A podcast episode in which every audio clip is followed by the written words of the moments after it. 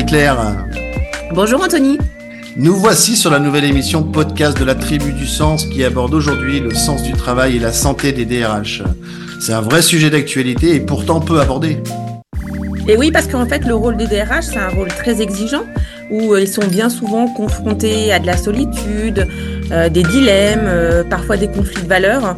Et tout cela peut parfois quand même entraîner un vrai stress au travail.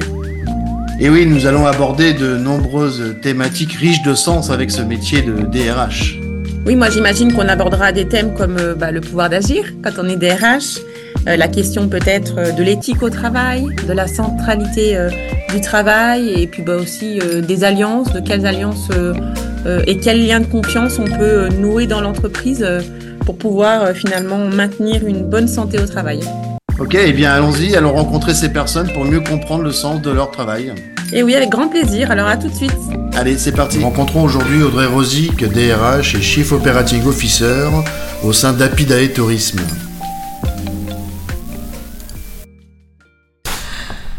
Bon, eh bien, bonjour. Euh, merci Audrey de, ta présence. Merci à Marie-Claire aussi de, ton invitation, euh, de ton, accueil chaleureux. Bienvenue pour cette nouvelle émission podcast de la Tribu du Sens. Nous entamons la troisième série, après les deux premières qui ont été consacrées au bilan de compétences et au coaching et qui se poursuivent. Nous entamons aujourd'hui un, sujet euh, à la fois original qui devrait concerner beaucoup de monde et nous faire réfléchir à cette question du sens du travail et aussi de la santé des DRH. On verra le, lien potentiel entre ces, ces, deux dimensions. Mais écoute Audrey, donc euh, merci à toi d'être euh, avec nous. Avec plaisir. Un vrai plaisir de, de, partager ce podcast avec toi. J'ai envie de te demander pour démarrer, euh, Audrey, sans forcément refaire ton CV, c'est pas le but parce que je pense qu'il nous faudrait peut-être plus que l'après-midi, mais nous dire un petit peu qu'est-ce que tu fais aujourd'hui. Alors j'imagine que tu es DRH puisque tu es là.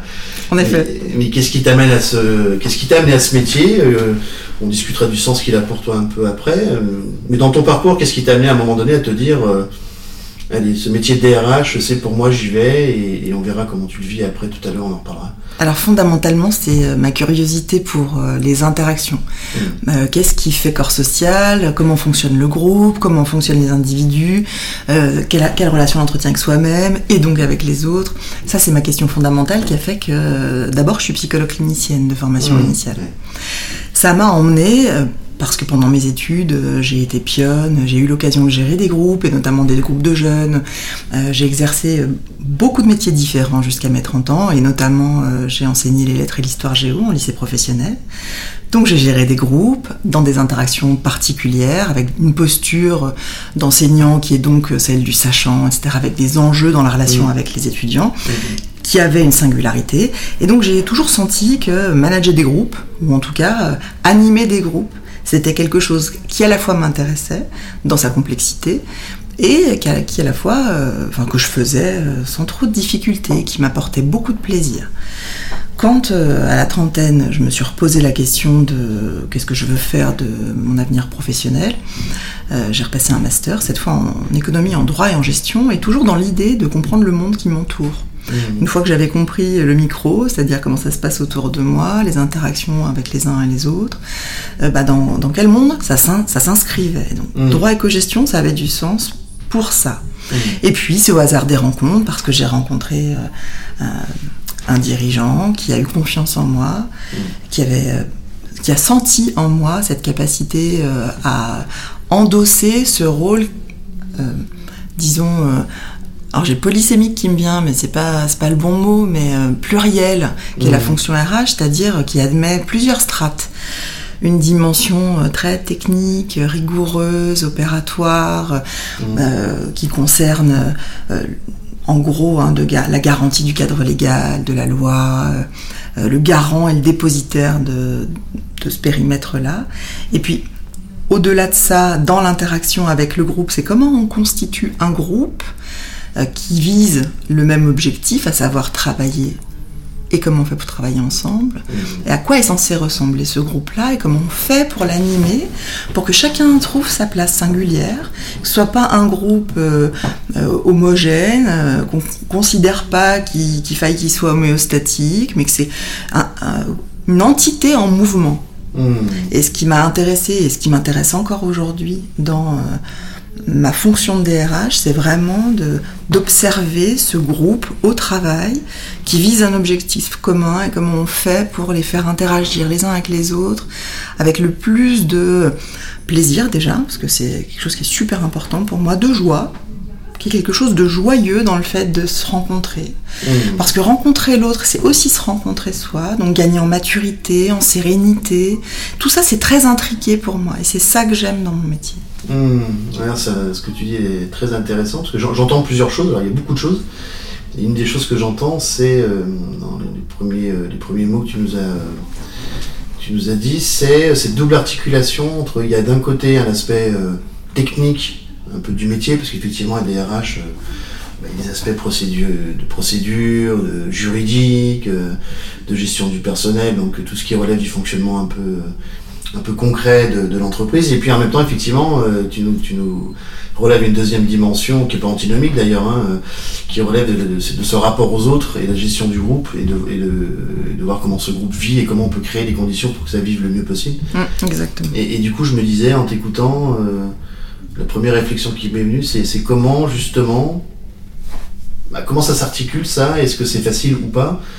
Parce qu'il bah, y a des enjeux des fois un peu RH euh, juridiques ou financiers ou stratégiques même, il y a l'entreprise, parce qu'on est aussi porteur de la stratégie. Puis en même temps, tu as l'humain, pour l'appeler comme ça. Et du coup, ça, c'est pas une zone de. Enfin, j'aurais tendance à, avec mon, filtre personnel, à, à, voir ça comme une zone de, de, de comment dirais-je, non pas d'empêchement, mais de parfois de difficulté d'articulation. Est-ce que c'est le cas ou pas pour toi? Alors c'est pas l'articulation qui est en question dans ce que tu évoques, c'est plutôt la place qu'occupe la DRH dans l'organisation. Hmm. Si on considère une organisation qui a pour but de générer du résultat, de la marge, de générer de l'argent pour faire court, hmm. euh, et que cette direction-là euh, ne partage pas cette vision du corps social qu'est le, les que sont les individus au travail, alors on ne pourra pas structurer une stratégie RH qui euh, a pour principe de base de gérer du réglementaire avec des êtres humains. Hmm.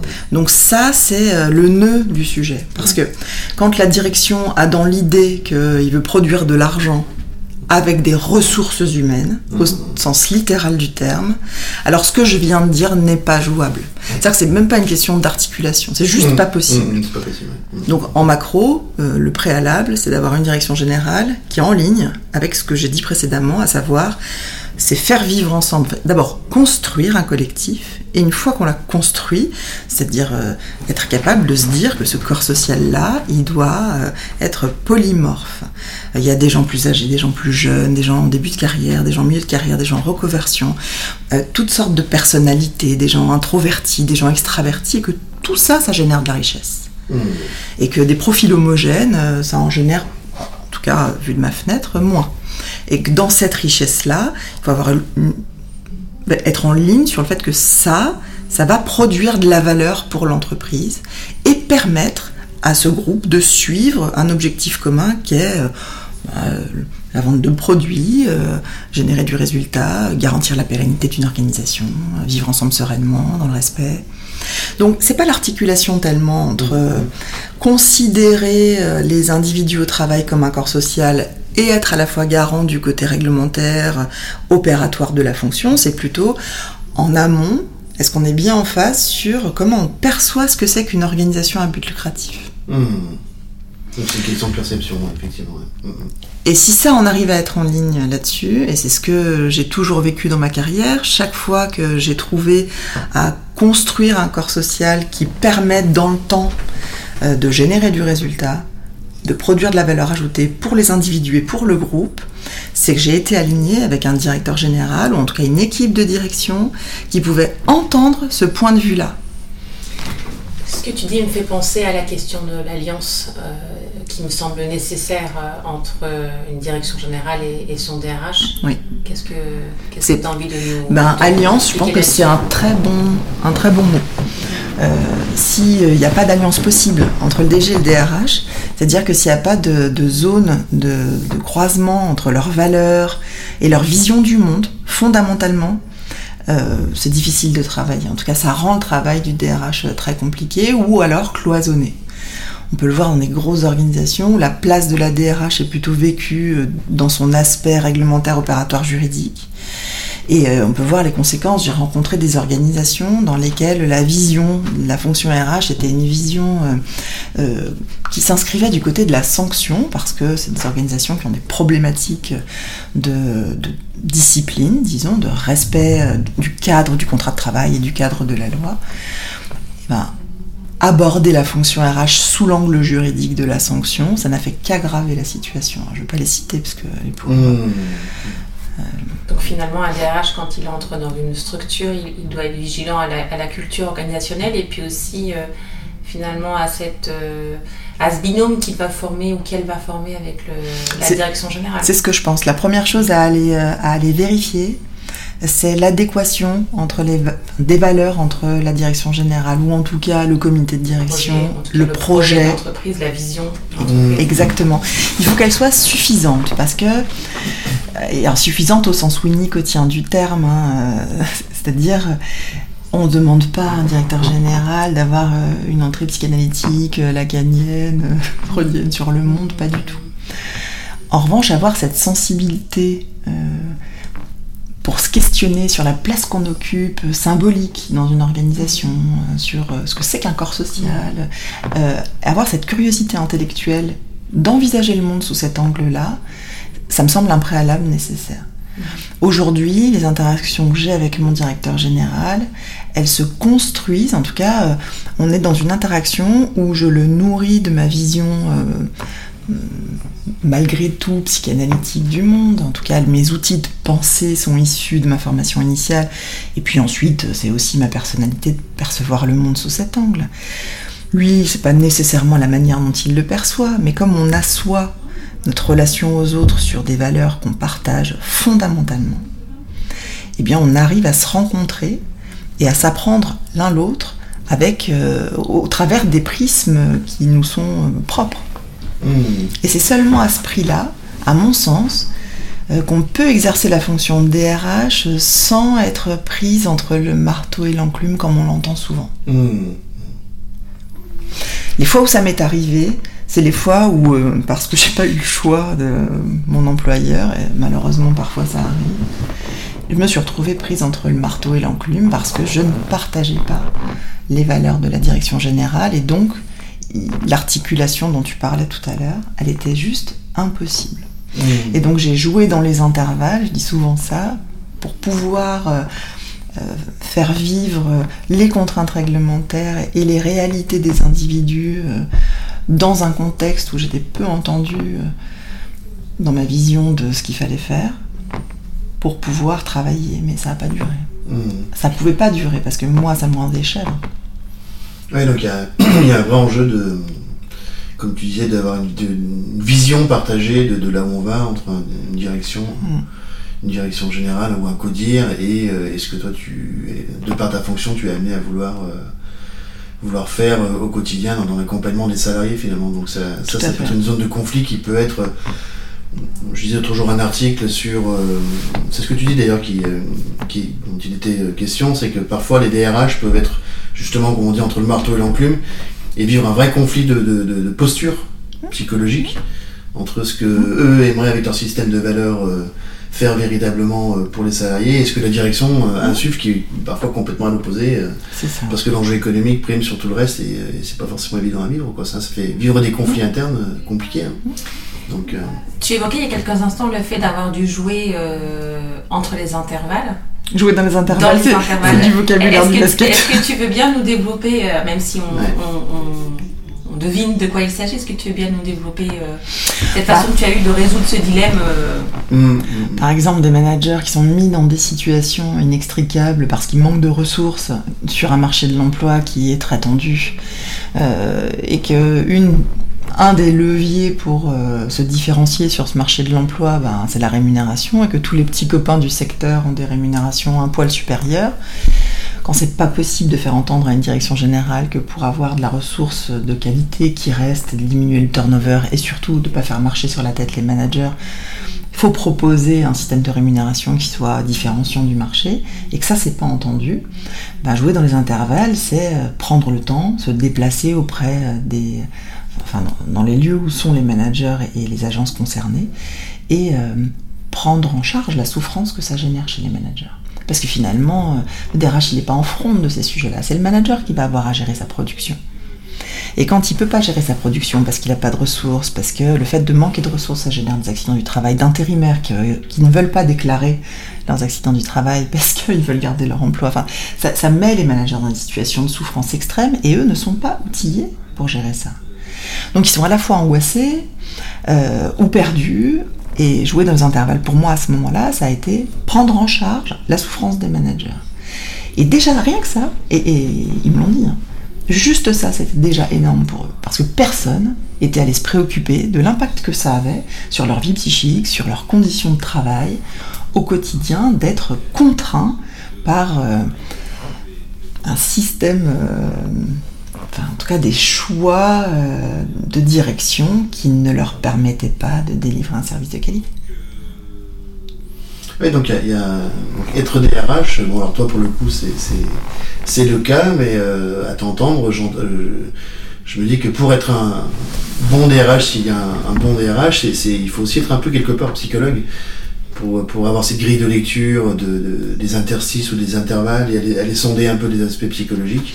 Alors évidemment qu'avoir des outils pour penser le monde qui sont des outils euh, qui sont liés à la psychologie c'est utile, mais on n'est pas obligé d'être psychologue. J'en connais qui ne le sont pas et qui mm. ont pourtant cette sensibilité, cette empathie suffisante pour rencontrer l'autre dans ce qu'il vit et se figurer ce que l'autre est en train de traverser. Mm.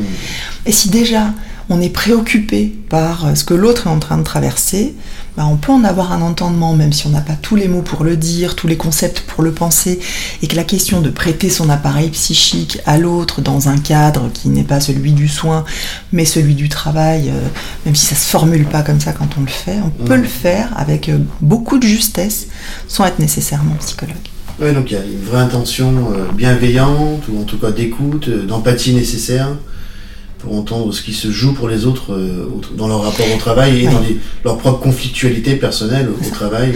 Je crois que fondamentalement, un DRH, il est quand même euh, tenu par le souhait de vouloir du bien aux gens avec lesquels il travaille. Hmm. Et, que, et que ça, si, euh, en tout cas en ce qui me concerne, si je ne veux pas de bien à l'ensemble des collaborateurs avec lesquels je dois travailler, pour X ou Y raison, des fois j'ai des raisons presque ridicule de leur vouloir du bien. Mais je me trouve toujours une bonne raison de leur vouloir du bien à tous. Et je trouve toujours un moyen d'être dans le respect, dans l'écoute et d'accompagner pour, même dans des situations qui, sont, qui peuvent être difficiles, hein, quand j'arrive dans une organisation et qu'il s'agit d'alléger les charges pour la réorganiser et euh, trouver des solutions euh, de génération de chiffre d'affaires, c'est pas toujours facile, hein, ça passe aussi mmh. par euh, la réduction du nombre de collaborateurs, le faire en ayant euh, conscience de l'impact que ça a sur les gens qui vont partir, et donc d'avoir bien élaboré les raisons pour lesquelles on en arrive là, et de pouvoir l'expliciter, ça me semble être le respect minimum qu'on leur doit. Mmh. donc il y a un, enjeu de communication, euh, quel que soit le niveau d'action et de décision finalement. Quoi. Exactement. Et, pour, et souvent, alors je cite souvent Nicolas Boileau euh, qui, disait euh, Ce qui se conçoit bien s'énonce clairement et les mots pour le dire arrivent aisément. bah, ça, c'est toujours en fond de cours dans ma tête. Mmh.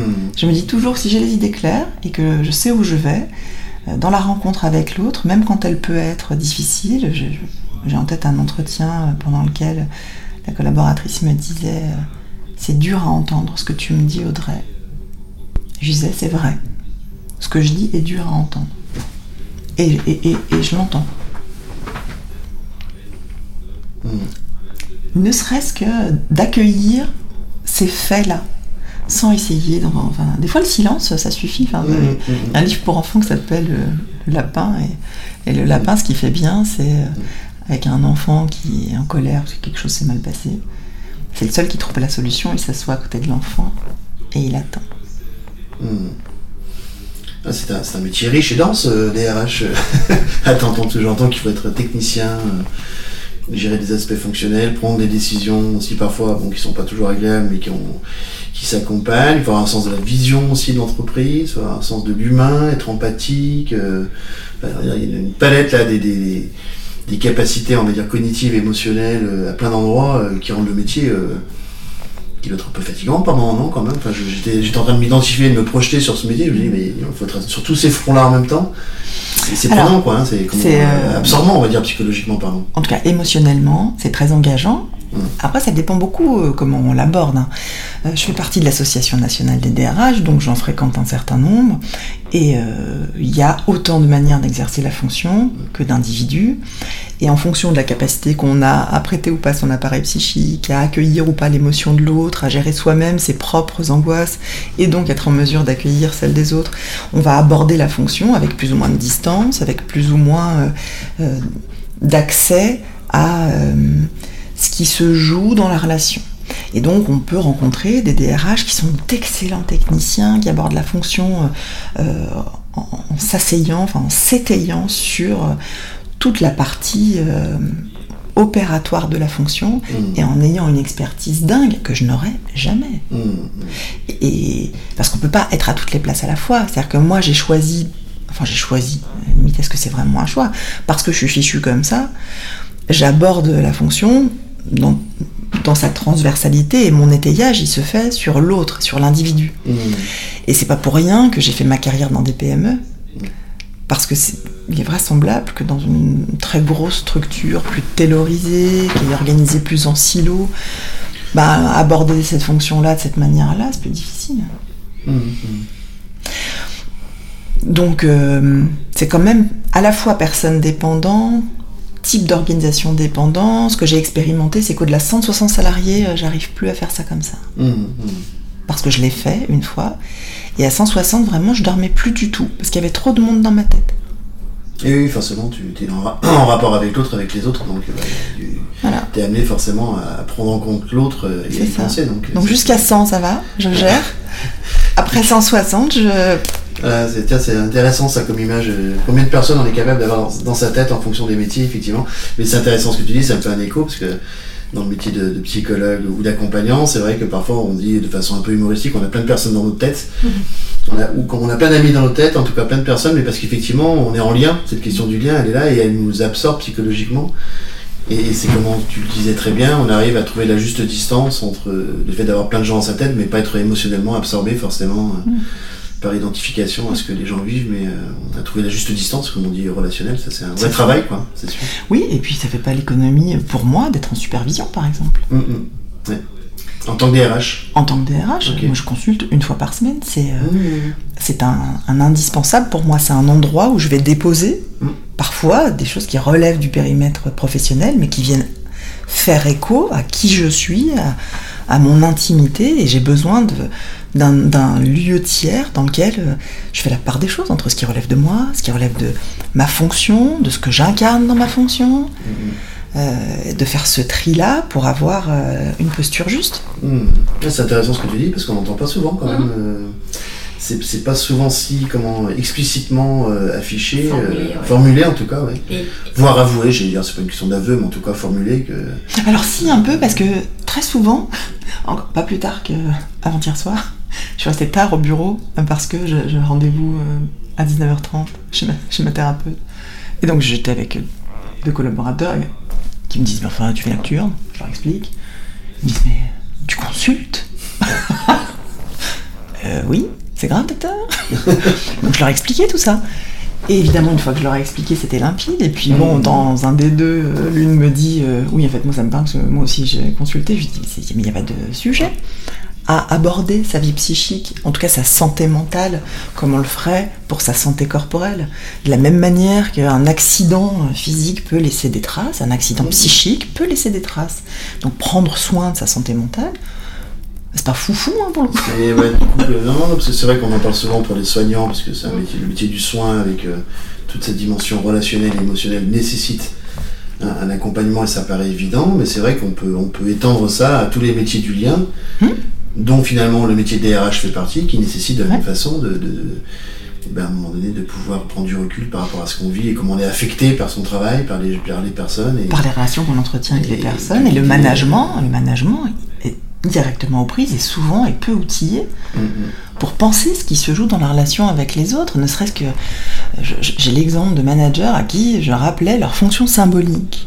De, fonction paternante, symbolique ou parentale, en fonction de si c'est un garçon ou si c'est une fille, que symboliquement, comme euh, il incarnait une fonction parentale, ben, dans sa relation avec CN-1, inévitablement, ça introduisait des biais euh, qui dépendaient de la relation qu'entretenaient les N-1 avec leurs propres parents. Bon, moi, ça, quand je dis ça, j'ai l'impression que ça relève de l'évidence, mais j'ai fait tomber un nombre de managers de leur chaise incalculable. Mmh. Et, très souvent, ils me regardent avec des yeux ronds, sur le moment, ils sont un peu sceptiques, puis en y réfléchissant, ils se disent Ah, c'est pour ça que. Oui, pour ça. je comprends pas pourquoi il me le dit pas, bah, peut-être qu'il a peur. Mais je lui fais pas peur. Toi, non, mais ce que tu incarnes, oui? Et entre soi et ce qu'on incarne. Euh, en fait, il faut savoir apprendre acculturer ou accompagner les gens pour leur faire comprendre qu'au-delà du rôle et de la fonction sociale de ce métier, de cette fonction d'entreprise, bah, derrière la, casquette, j'ai envie de dire qu'il y a un être humain, aussi trivial que ça puisse paraître. Tout à fait. Et, et qu'il faut le faire savoir et que ça comporte aussi des aspects ouais, affectifs et subjectifs dans ce métier. Quoi. Tout à fait. Parce qu'on pourrait avoir une tendance comme ça, il y a un stéréotype, euh, souvent j'entends ça, euh, de, alors c'est formulé de façon différente, mais puis un peu l'image du DRH un peu, euh, comment dirais-je, désaffecté sur un peu surhomme ou surfemme, qui ne craint rien, qui n'a pas d'émotion, qui est capable de faire front à toute situation. Euh. Alors je pense qu'il y a un petit peu de cette énergie-là, mais euh, mais il faut pas surtout pas oublier la, dimension humaine, quoi, qui est importante. Ouais. Vas-y. Justement, je me pose la question depuis tout à l'heure en t'écoutant, euh, de finalement, toi, dans ton métier quotidien, quelles sont tes zones de satisfaction? Comment tu. tu, mm. tu Qu'est-ce qui va t'apporter beaucoup de, de plaisir dans ce que tu fais? Tu as parlé de. Eh ben, Anthony disait euh, la culturation. C'est-à-dire quand j'arrive à emmener mmh. quelqu'un qui était dans. en l'occurrence, ça m'est arrivé il n'y a pas très longtemps, quelqu'un qui avait dans sa vision de la relation à son travail le pas gentil employeur mmh. et le gentil salaire. Et j'ai travaillé beaucoup avec cette personne. Je ai beaucoup expliqué ma vision des choses, quels étaient les enjeux, euh, les problématiques du moment, de façon relativement macro. En tout cas, euh, j'ai pas lâché parce que je pense que c'est quelqu'un qui a de la valeur et qui avait juste besoin de changer de posture. Dans un contexte de réorganisation qui peut être euh, inquiétant, c'est quelqu'un qui avait besoin d'être sécurisé d'abord, et donc j'ai trouvé des moyens de la sécuriser pour être entendu. Et surtout, j'ai amendé mon discours pour euh, qu'il puisse faire écho à son système de valeurs à elle. Et ça a été un vrai boulot pour moi, parce que la première fois, je me suis complètement foirée. Au bout de deux heures d'échange, euh, c'était horriblement insatisfaisant, justement. Pourquoi? Parce que j'étais pas parvenue à l'emmener. Mhm. En fait, je cherchais la zone de recouvrement, c'est-à-dire une zone sur, euh, une zone de communication où on comprendrait euh, ce, dont on est en train de parler au même endroit. Mm. Et j'y suis pas parvenue. J'ai passé deux heures, j'ai raccroché, j'ai entendu qu'elle avait dit oui pour me faire plaisir, mais que je l'avais pas emmenée dans mon monde.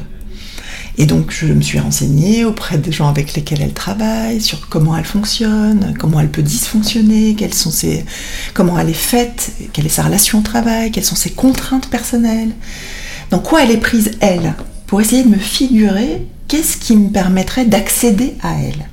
Parce qu'elle euh, était dans une défiance qui m'empêchait d'être dans la rencontre. Mmh.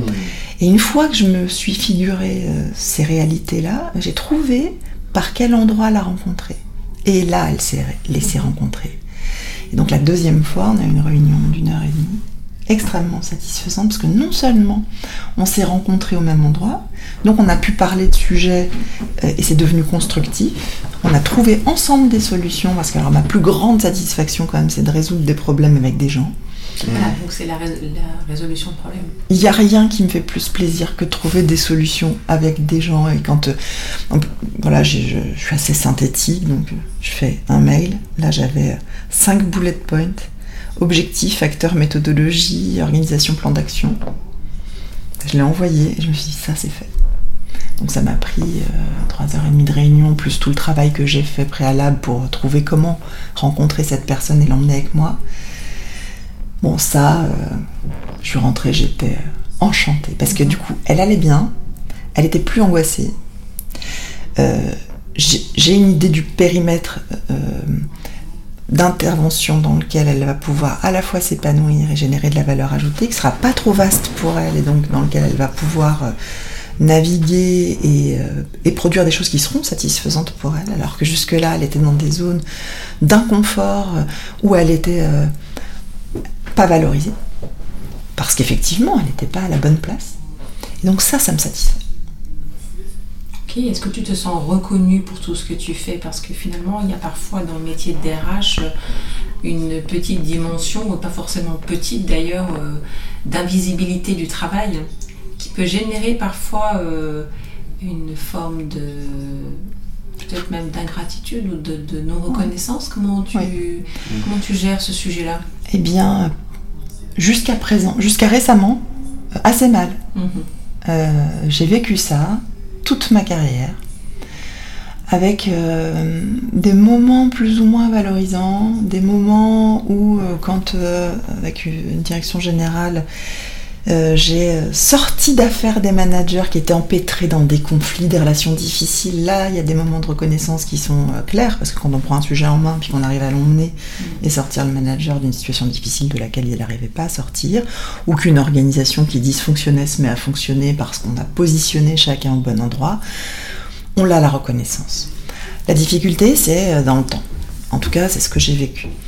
Euh, au fur et à mesure que le temps passe, une fois que les crises, alors je vais reprendre René Caes, hein, crise, rupture et dépassement, quand on a dépassé, quand on est dans la situation de crise et de rupture, là on est fort reconnu parce que on est au front et tout ce qu'on fait est assez visible, l'impact est quasi immédiat. Mm-hmm. Mais une fois qu'on est dans le dépassement et donc dans l'entretien de ce qu'on a mis en œuvre pour que tout ça fonctionne bien, que le corps social fonctionne bien, que le revenu euh, vienne, on oublie que c'est parce qu'il y a quelqu'un qui veille au grain. Et là, ça devient très ingrat. Moi, en tout cas, c'est ce que j'ai vécu. Et euh,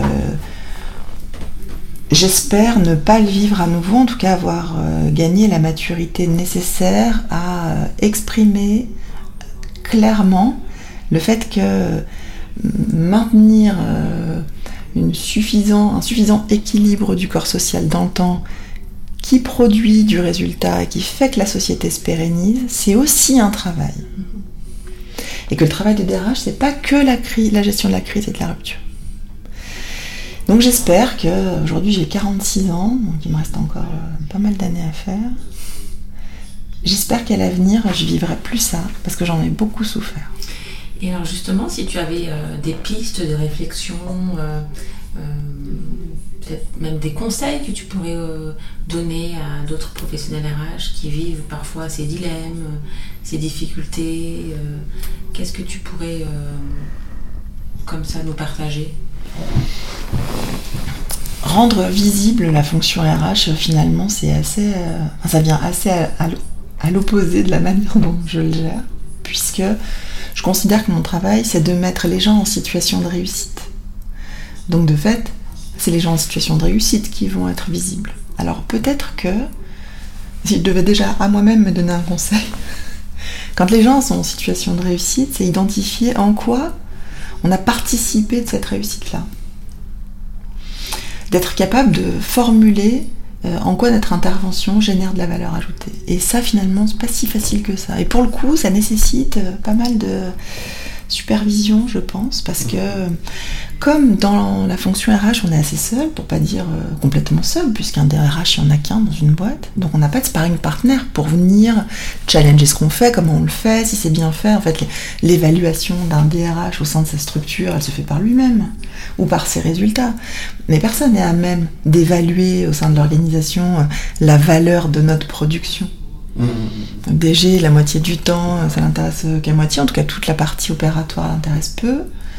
Sauf s'il a 2-3 lubies d'article 83 ou de PE, enfin bon, c'est un autre sujet. Euh, donc il faut avoir peut-être un retour d'expérience de ce qu'on fait d'un tiers qui comprend ce qu'on fait. Typiquement, tout à l'heure, Marie-Claire, je te disais, est-ce que tu es fière de moi? Parce que c'est important que quelqu'un qui comprend ce que je fais et donc ce que je traverse, puisse accorder de la valeur à ce que je fais. C'est la question du soutien des pairs qui est tellement euh, important, notamment qui est un excellent rempart aux risques psychosociaux. On dit souvent que le soutien des pairs est absolument euh, vital, voire même le premier rempart. Mm, mm. Et jusqu'à présent, je l'avais pas eu, j'avais pas nourri de relations de confiance avec des pairs. Mm. Euh, qui me permettent de construire ça. Et je pense que c'est un bon axe de travail, en tout cas pour moi. Donc, par exemple, notamment euh, bah, les réseaux professionnels, on a parlé de la NDRH, mais il doit en exister d'autres, mm. où on peut euh, se, voilà, lier des, liens de solidarité. Oui, d'écoute, de partage, de, parole, entre, entre DRH, de soutien. De... pour le coup, c'est vrai que mm. ça, ça, ça, a du sens, parce que c'est vrai que cette reconnaissance, je faisais le lien entre sens et reconnaissance. Mm. C'est vrai que, alors j'ai envie de dire, c'est presque le propre de l'être humain, quel que soit son job, mais euh, on met aussi du sens parce qu'on est reconnu mm. et j'aime bien souvent dire aussi parce qu'on se reconnaît dans ce que l'on fait. Donc il y a la reconnaissance de l'autre, mais le fait soi-même de savoir se reconnaître dans ce que l'on fait. Cette question du sens à y relier et, de se dire que je me sens euh, appartenir, souvent en psychologie du travail d'ailleurs on parle de ça, hein, c'est que le sens est très lié euh, aussi au sentiment d'appartenance à un collectif. Et que le fait de savoir que je suis dans une communauté, mm. euh, où des personnes font mm. le même travail, le même métier que moi, mais chacun avec son style, mm. mais avec lesquels je vais pouvoir échanger. Donc un espace de parole, finalement, si on appelle ça simplement un espace de discussion, mm. ça s'appelle d'ailleurs comme ça, un espace de discussion, bah, ça, ça, ça participe de l'élaboration euh, de ma propre perception de mon travail, de ce que je vis, de ce que les autres vivent, et puis euh, c'est un effet presque, entre guillemets, euh, je vais dire thérapeutique, le terme un peu, un peu fort, mais en tout oh, cas... J'aurais pu dire thérapeutique, oui, je pense. Et, ça, du coup, c'est aujourd'hui, c'est des choses qui n'existent pas, enfin qui n'existent pas ou peu, j'ai l'impression. Mmh, tout à fait. Dans le monde des DRH. Mmh. Peut-être parce que historiquement, il y avait une, espèce de, je sais pas, c'est une question peut-être naïve, euh, de, je sais pas, de tabou ou de, difficulté à, à, mettre ce genre de choses en place. Alors, pour moi, psychologue du travail, ça me paraît évident, par exemple, cette importance, quel que soit le métier, d'un espace de parole euh, pour permettre à chacun de vivre son, son travail autrement J'ai le sentiment qu'un espace de parole, il, a, il existe depuis euh, longtemps, mais qu'on évoque de plus en plus quand même la question euh, euh, de la santé des DRH. C'est mm. très présent actuellement. il y a sûrement une intensification de la fonction la post-Covid. Mm. Et puis, on parle beaucoup aussi en ce moment des conflits de valeurs. Qui sont voilà, souvent euh, un des facteurs numéro un de risque psychosocial pour les DRH. Euh, donc plus que jamais, effectivement, euh, il est nécessaire de veiller à ce qu'il y ait un, mhm. un, espace ressource, en tout cas pour ce métier-là, qui est un métier, je trouve, d'être un peu le trait d'union avec tout ce que ça comporte comme difficulté, comme parfois injonction paradoxale, comme dilemme, comme oui, donc il y, a un vrai travail psychique, je trouve, pour le DRH à effectuer euh, en étant accompagné, supervisé, en partageant dans, dans, dans ce, dans ce dilemme-là euh, psychologiquement vécu entre mm. des injonctions paradoxales liées à un, environnement social, sociétal qui évolue dans un sens qui n'est pas toujours, euh. Toujours, on va dire, bienveillant mm. pour, pour les individus, mais le fait que lui-même soit quand même garant de de ce bien-être au travail. Du coup, ça nécessite pour le DRH de, se mettre au travail sur cet enjeu-là, justement, de, comment je vis ce dilemme-là, finalement, entre ce que la société tend à aller vers, en termes de sur, surproductivisme, de, de, relations au travail pas toujours, on va dire, euh, euh, présentes, mais le fait que je suis aussi garant de ce lien-là. Donc je suis garant du lien et du corps social dans un environnement qui parfois c'est même pas l'entreprise, c'est la société qui provoque cet effet de, de rentabilité, de surproduction. En tout cas, de ramener la réalité psychique dans ces enjeux de productivité. Ouais. Tiens, une question que j'ai envie de te poser, Audrey, euh, que je pose souvent dans les podcasts, qui amène un petit, un petit, euh, un petit décalage dans la discussion. Euh, si, si pour toi la fonction DRH, c'était un objet, une image, une photo ou toute autre chose, ça serait quoi pour toi alors c'est drôle que tu me poses la question, parce que j'ai justement posé cette même question à des salariés. Et quand on se parlait euh, de l'image que véhicule la fonction RH, donc j'ai eu comme réponse euh, un fouet, bon, une corde, bon, euh, j'ai eu un livre, une boîte à outils, un couteau suisse, Et c'est vrai que ce qui m'est venu spontanément, mais alors c'est un peu. Euh, enfin, c'est. Ils m'ont dit, euh, t'as pas un peu le melon, Audrey je, je dis, ah, moi j'aurais plutôt dit Shiva. Hmm. C'est-à-dire plutôt l'incarnation de quelqu'un qui est en mesure de traiter des sujets sur des plans qui sont très différents les uns des autres, qui se croisent pas toujours. Comme je disais, depuis la fonction très opératoire jusqu'à une fonction très stratégique en passant par ses valeurs à soi, les valeurs des autres, l'empathie, la compréhension du groupe, de l'individu, des interactions. Et donc, ça nécessite d'incarner et d'être la synthèse de toutes ces problématiques et de le vivre sans euh, être dans des injonctions euh, paradoxales ou euh, dans des conflits de valeurs. C'est-à-dire d'être une intégration de euh, tous ces enjeux-là. Mmh, mmh, mmh. Donc, euh, donc non, j'y vais, c'est pas pour avoir le melon, c'est plutôt pour dire que il faut être à différentes places en s'y sentant suffisamment à l'aise pour pouvoir les incarner sans trouble. super. Et ça me fait un écho.